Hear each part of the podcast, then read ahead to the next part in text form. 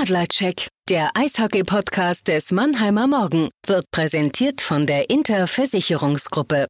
Kompetenz, Fairness und Vertrauen machen das Mannheimer Unternehmen zum perfekten Ansprechpartner für alle Fragen rund um Gesundheit, Vermögen oder Vorsorge. Jetzt geht's los mit dem Podcast. Viel Spaß mit dem Adlercheck wünscht die Inter Versicherungsgruppe.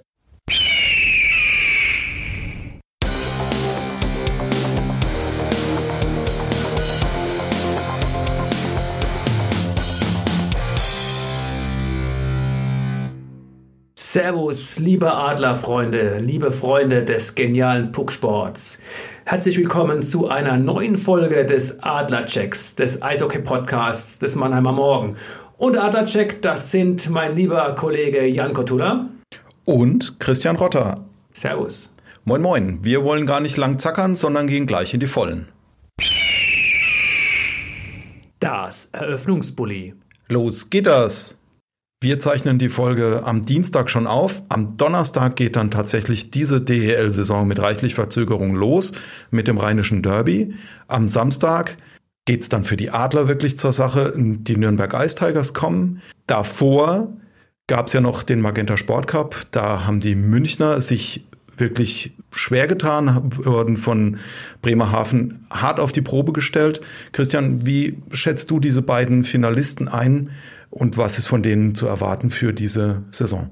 Ja, heute lief gerade eine Umfrage über die Kanäle der deutschen Presseagentur. Da wurden die Trainer und sportlichen Leiter der deutschen Eishockey-Clubs, Liga-Clubs gefragt, wen sie denn auf der Rechnung haben in diesem Jahr. Fünfmal wurden die Münchner genannt, fünfmal die Adler. Natürlich werden die beiden Teams um den Titel mitspielen, aber man kann definitiv auch Bremerhaven in diesem Jahr auf der Rechnung haben. Die haben nicht nur alle sechs Vorrundenspiele gewonnen beim Magenta Sport Cup, sondern haben auch die Adler mit 6 zu 2 am vergangenen Donnerstag rausgeworfen und haben lange gegen München das Spiel offen gehalten, lagen ja sogar nach zwei Dritteln vorn. Ich finde die Arbeit, die da oben an der Nordseeküste gemacht wird, ähm, dem, der gebührt Respekt. Eine gute Mannschaft wurde nochmal gezielt verstärkt. Die haben ja jetzt diese Slowenenreihe, die ja auch die Adler teilweise überrumpelt hat am vergangenen Donnerstag. Und als Geheimfavorit kann man Bremerhaven bestimmt äh, bezeichnen. Aber lass uns noch ganz kurz über München sprechen. Die Mannschaft, die wurde ja schon in der vergangenen Saison, die nach der Hauptrunde abgebrochen wurde, Hauptrundensieger, sind äh, äh, knapp vor den Adlern gelandet. Und die Mannschaft ist einfach in einer sehr guten Frühform, hat eine richtig gute Offensivpower, vier, vier gute Reihen und natürlich momentan mit so jemandem wie dem Dominik Cahun, jemanden in den, im, im Sturm, der bei den Jungadlern teilweise auch mit ausgebildet wurde, der momentan noch in München spielt, aber da ist es ja ähnlich wie bei den Mannheimer Spielern Leon Bergmann und Marc Michaelis die Frage, wann er zurückbeordert wird zu seinem NHL-Club. Backcheck. Unser Rückblick. Bremerhaven, Stichwort, haben die Adler rausgehauen im Halbfinale. Die Adler haben dann zumindest damit sie noch ein Spiel haben vor diesem Saisonstart, ähm, Iserlohn ähm, gehabt als Gegner für ein Testspiel. Du hast beide Spiele verfolgt. Kannst du da noch ein bisschen äh, zurückblicken, was da gelaufen ist, was gut gelaufen ist, auch und was nicht so gut gelaufen ist? Ja, also das Spiel in Bremerhaven, muss ich sagen, hat mir gar nicht gefallen aus Mannheimer Sicht. Vor allen Dingen die Rückwärtsbewegung, die ja nach dem Spiel auch relativ stark von äh, Pavel Groß kritisiert wurde, die war einfach fast nicht vorhanden. Immer wieder wurden die Adler sehr offensiv und haben dann in der Defensive, wenn sie nicht aufgepasst haben, Konter zugelassen. Und Bremerhaven, die haben so viele gute, ja, Stürmer in ihren Reihen, die, man kann sagen, Schlitzohren sind und die lassen sich diese Chancen nicht entgehen. Dann hat Pavel Groß unmittelbar nach dem Spiel im Interview mit mir gesagt, als ich gefragt habe, wie sieht es denn aus? Ihr wolltet ja wahrscheinlich am Sonntag noch einmal das Finale spielen. Habt jetzt kein weiteres Testspiel vor ähm, dem Samstag-Duell gegen Nürnberg. Dann habe ich gefragt, macht ihr noch ein Testspiel aus? Und dann hat er gesagt, ach, das ist jetzt nicht äh, die Situation und die Zeit, über, um über Testspiele zu, zu sprechen. Einen Tag später wurde dann das Spiel in Iserlohn äh, verabredet. Und ich denke, für die Adler war das sehr gut, dass sie da nochmal ähm, getestet haben. Nicht nur, weil sie dieses Spiel souverän gewonnen haben, sondern einfach, um in diesen Rhythmus zu kommen. Man muss sehen, die ersten drei Spiele in der DL-Saison sind Samstag, Samstag, Samstag. Also drei Spiele in drei Wochen, das sind Eishockey-Profis überhaupt nicht gewöhnt und da in den Rhythmus zu kommen, ist sehr schwer und äh, dementsprechend war es für Pavel Groß nochmal wichtig zu testen, wobei man ganz klar sagen muss, es war fast ein Muster ohne Wert. Iserlohn hat erst Anfang Dezember mit dem Training begonnen, hatte zuvor zweimal gegen die Kölner Haie erst getestet, einmal gewonnen, einmal verloren und man hat schon gesehen, dass die Adler da doch einen Schritt weiter sind.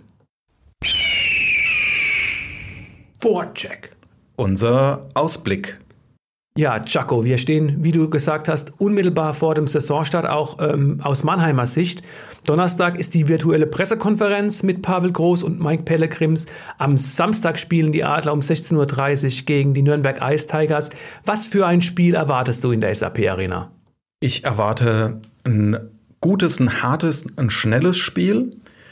Ähm, ich bin gespannt, ob es einen Trailer geben wird und wenn ja, wie der dann, wie der dann aussieht und wie der tatsächlich in dieser leeren SAP-Arena dann auch wirkt.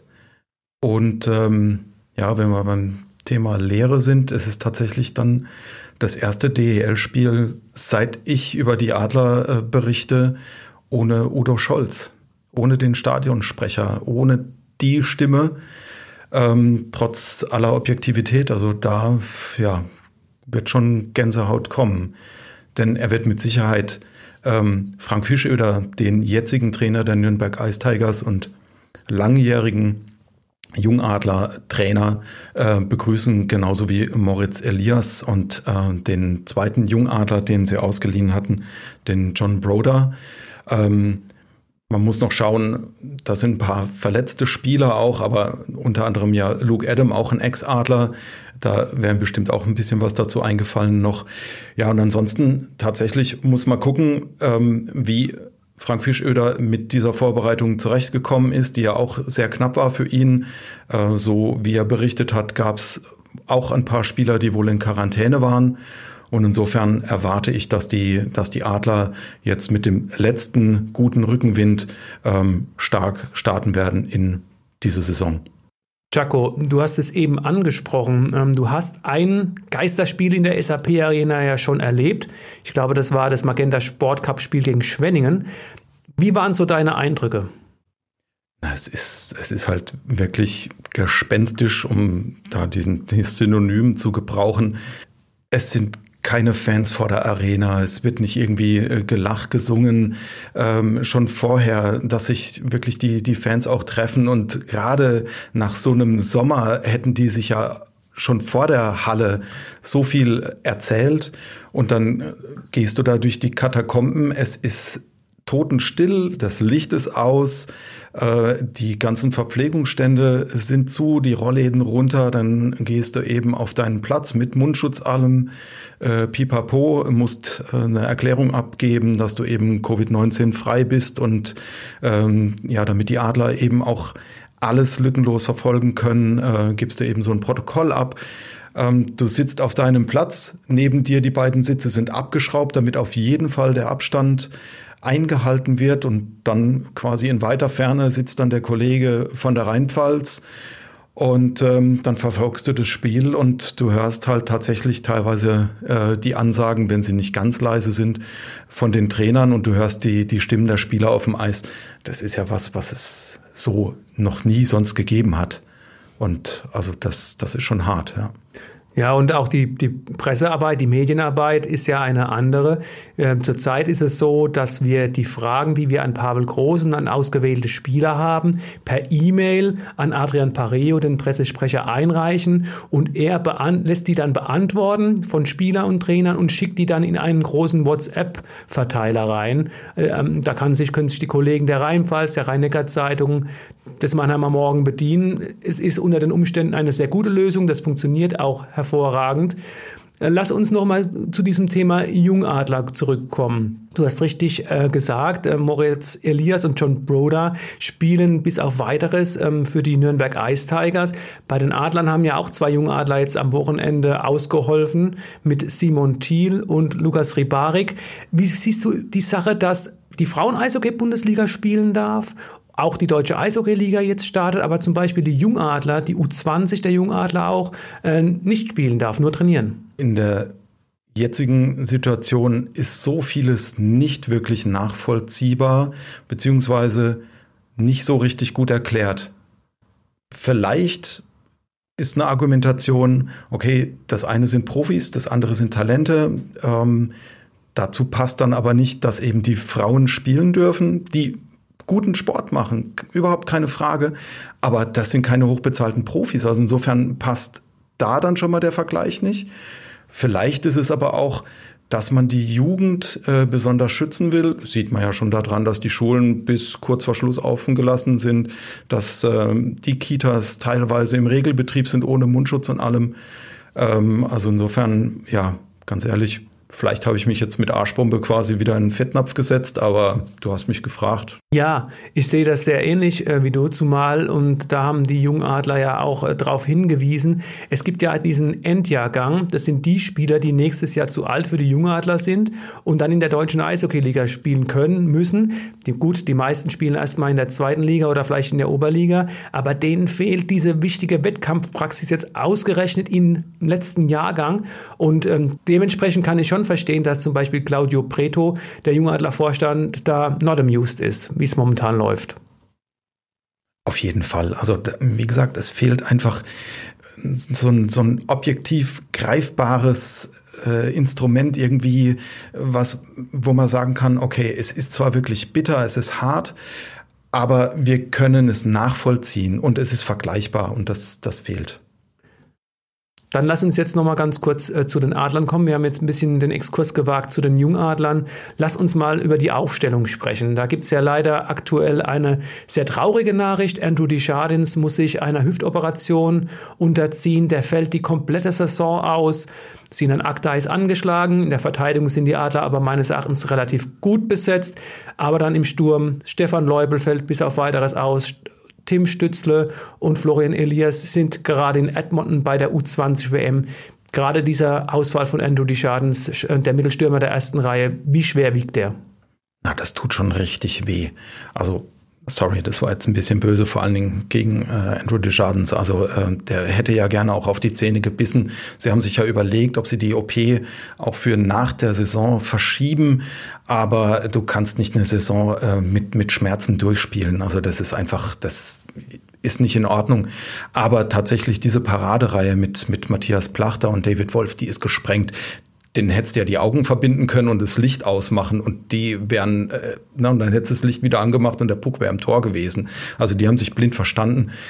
Das wird schwierig. Jason Best ist da in die Bresche gesprungen, ähm, aber natürlich funktionieren da die Abläufe und können ja auch noch nicht so funktionieren, wie sie eben in, in äh, diesem Trio äh, so gut funktioniert haben. Da muss man schauen, ob Jason Best auch in der Position bleibt oder ob äh, Pavel Gross da jetzt dann einfach auch durchprobiert, und, um dann die bestmögliche Lösung zu finden.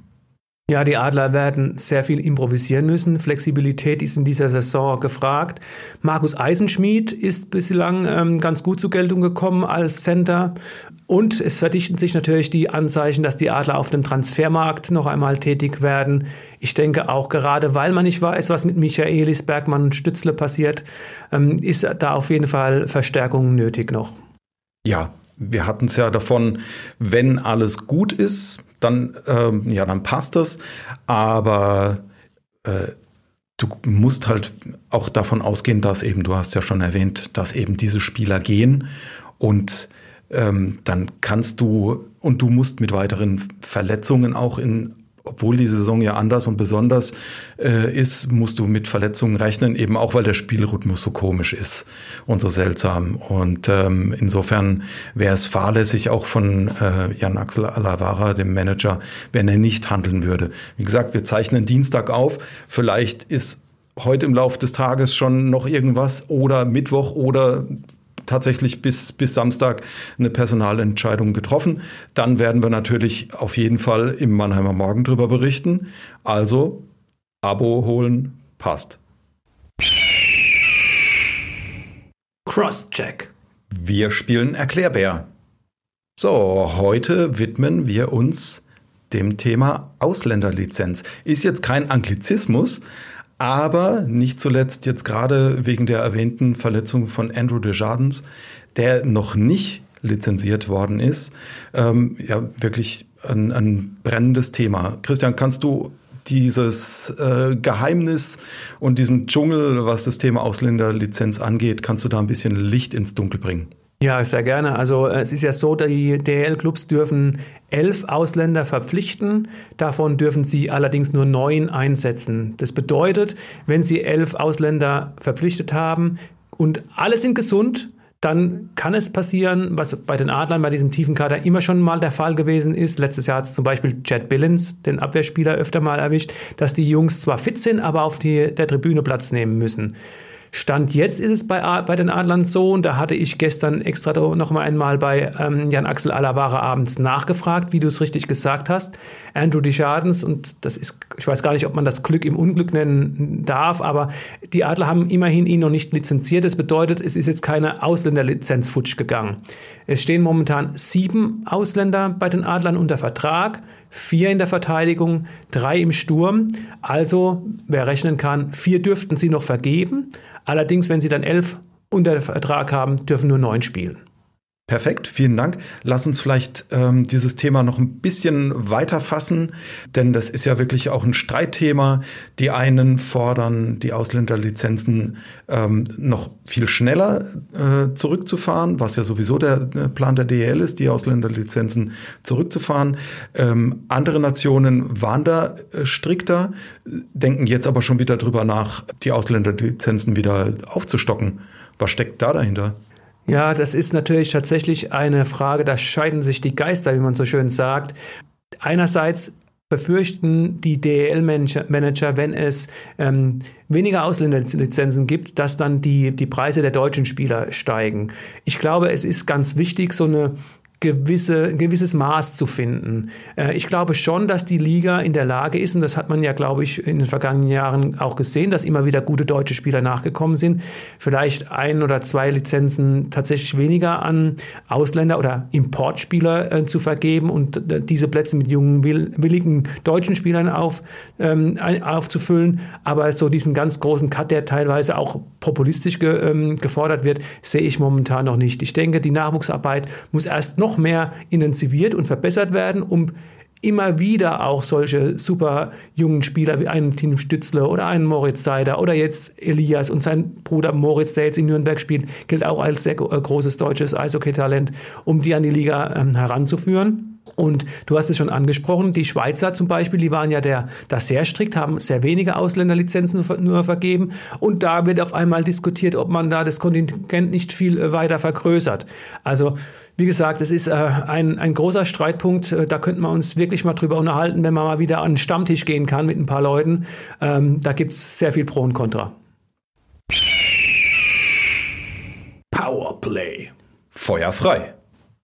So, Christian, in der ersten Folge, die ja die Nuller-Folge ist, ähm, hast du mich auf die Probe gestellt. Jetzt schauen wir mal, ähm, wie du damit umgehst, wenn ich dir fünf Satzanfänge vor die Füße werfe und äh, du dann, ja, möglichst sinnvolles Ende für diesen Satz dann findest. Okay, ich leg mal los. Welcher Adler erzielt denn dann am Samstag im ersten Spiel der Adler das erste Tor in dieser DL-Saison? Das kann ja nur Dennis Reul sein. Er hat ja in der Vergangenheit, in der vergangenen Saison schon gezeigt, dass er seine Torjägerqualitäten entdeckt hat. Und äh, ja, mit so einem Schlenzer von der Blauen, da hat dann der gegnerische Torhüter keine Sicht und der schlägt dann im Winkel ein. Okay. Wie stehen die Adler denn Anfang 2021, also nach ein paar Spielen dann tatsächlich da? Wo findest du oder wo finden wir sie wieder? Ja, also gerade wenn man sich das Auftaktprogramm anschaut, drei Heimspiele, ich glaube Anfang äh, 2021 werden die mit neun Punkten ganz oben mitmischen. Okay, dann ein bisschen weiter vorausgeschaut. Was tippst du, wie viele Shutouts werden die Adler mit dem starken Duo Felix Brückmann und Dennis Endras am Ende dieser 24 Hauptrundenspiele haben? Ich glaube, das ähm, werden sie sich schiedlich friedlich aufteilen, jeder zwei, also insgesamt vier. Okay. Du hast Dennis Reul schon äh, genannt. Dennis Reul wird Kapitän, weil er von der äußeren Erscheinung einfach ein richtiges Mannsbild ist und die Schiedsrichter vor ihm vielleicht sogar schon Angst haben und dementsprechend die Adler keine einzige Strafzeit in dieser Saison erhalten werden. Wenn Dennis Reul es nicht werden würde, Welche anderen Kandidaten hast du? Andrew Deschardens wäre tatsächlich ein Kandidat gewesen. Ähm, ich tendiere jetzt ganz stark zu Ben Smith. Er hat am Sonntag in Iserlohn das C schon auf der Brust getragen, das ihn als Kapitän auszeichnet. Ich glaube, auch wenn natürlich viele ähm, Trainer zu einem deutschen Spieler tendieren, einfach wegen der Kommunikation mit dem Schiedsrichter, ist ähm, das Eishockey einfach so englischsprachig, dass das kein Grund ist, Ben Smith das C nicht zu geben. Er hat den Stanley Cup gewonnen, er hat die äh, Trophäe in der AHL gewonnen, er ist 2019 mit den Adlern deutscher Meister geworden und ähm, er ist von seinem Standing in der Mannschaft definitiv ein Kapitän, jemand, der vorangeht, ein sehr reflektierter Mensch auch mhm. und ähm, das ist mein Tipp. Super, vielen Dank. Hat nicht wehgetan, oder? War ja nur aus Marzipan. Offside. Unser Blick über den Tellerrand.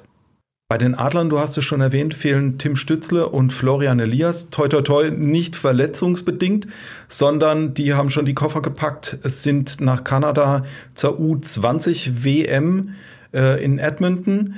Damit verpasst natürlich der Florian das Bruderduell jetzt am Samstag gegen den ausgeliehenen Jungadler, der jetzt unter Frank Fischöder spielt. Aber zurück in die Blase nach Edmonton. Kannst du so ein bisschen hm, vorausblicken, was erwartet uns da bei der U20 WM? Was erwartet die Spieler? Ja, also erst einmal äh, zur Erwartung der U20 WM an sich. Es gab tatsächlich jetzt in den vergangenen Tagen immer wieder aufkommende Gerüchte oder Forderungen, die U20 WM tatsächlich auch abzusagen. Es wurden ja im, in jüngeren Jahrgängen und auch in anderen Divisionen die, die Titelkämpfe tatsächlich abgesagt. Allerdings ist die U20 WM gerade als Elite-Division ähm, auch für den nordamerikanischen Markt sehr, sehr wichtig. Ähm, es spielen die Spieler, die mittelfristig, kurz- oder mittelfristig dann auch den Sprung in die NHL ähm, wagen. Tim Stützl ist einer davon, der von den Ottawa Senators gedraftet wurde. Und ähm, ja, es ist eine WM wie, wie, wie, in vielen Bereichen des Lebens momentan, die nicht vergleichbar ist mit äh, welchen die davor war und hoffentlich auch nicht äh, noch einmal so stattfinden muss. Es wurde auch der Auf- und Abstieg abgesetzt. Ähm, es ist so, auch wenn Deutschland äh, ohne Punkt, ohne Tor da stünde, würden sie nicht in die B-Gruppe absteigen müssen. Ansonsten ist es wirklich, es wird sehr rigide ähm, getestet momentan, ganz strikt. Die Deutschen wurden in Füssen, wo sie sich getroffen hatten, zum Lehrgang getestet mit Schnelltests auf das Coronavirus. Sie sind dann mit der Schweizer U20 nach Edmonton geflogen und haben jetzt tatsächlich erst einmal eine Einzelquarantäne. Also die sitzen oder liegen oder stehen tatsächlich in ihrem Hotelzimmer erst einmal in Quarantäne, werden da weiterhin getestet, bis sie dann ähm, nach Weihnachten mit der U20 WM loslegen können. Und bei Magenta Sport werden die Spiele auch übertragen, kann ich jedem nur ans Herz legen. Und äh, wer Neues über Tim Stützle erfahren möchte, auch da sei äh, das Printprodukt des Mannheimer Morgen ihm ans Herz gelegt. Am Donnerstagabend werde ich mich äh, in eine Schalte einloggen. Vom Deutschen Eishockeybund ist die, äh, wird die präsentiert und da sind neben dem Münchner John Jason Peterka auch eben ist da ähm, Tim Stützle dabei. Und da werde ich ihn mal fragen nach seinen Eindrücken aus der Quarantäne und wie es mit ihm dann auch in Sachen Jahren NHL weitergeht. Den Artikel über Tim Stützle, den findet ihr natürlich auch bei uns online unter morgenweb.de. Das ist ja klar. Overtime. Da war noch was. Ja, wer sich ähm, noch einmal die letzten Infos oder auch ein paar emotionale Bilder anschauen möchte vor dem Saisonstart der Adler am Samstag gegen Nürnberg, dem seien zwei Sachen ans Herz gelegt. Zum einen unter morgenweb.de slash Adler findet ihr eine Fernumfrage, die von unserem lieben Kollegen Michael Ruffler aufgezeichnet wurde. Einfach geht es darum, wie die Fans diesen langen, langen, langen Sommer verbracht haben und wie sehr sie sich herbeisehen, mal wieder in der SAP-Arena stehen zu können und die Adler anfeiern zu können. Und das andere ist die Facebook-Seite des Adler-Fanprojekts. Wir wissen beide nicht, ob es und wie es einen Trailer geben wird der Adler. Es gibt aber einen äh, Trailer der Adler-Fans und ja, also der ging mir echt unter die Haut. Wie gesagt, Facebook-Seite des Adler-Fanprojekts. Wem das jetzt gefallen hat, der kann uns gerne abonnieren, da würden wir uns sehr drüber freuen. Oder ein Like da lassen bei Apple Podcast oder dieser. Oder Feedback geben bei podcast.marmo.de. Ich würde noch gern verweisen auf unsere Kollegen vom Waldhof Podcast, vom Buwe. Die kümmern sich um den Nachwuchs Alex Müller und Thorsten Hof haben einen Jugendtrainer zu Gast. Ich wäre erstmal raus. Tschüss und vielen Dank fürs Zuhören. Bis zum nächsten Mal. Ja, wir hören uns dann wieder in zwei Wochen und ansonsten bleibt mir nichts zu sagen, außer halt euch munter. Ein Podcast des Mannheimer Morgen.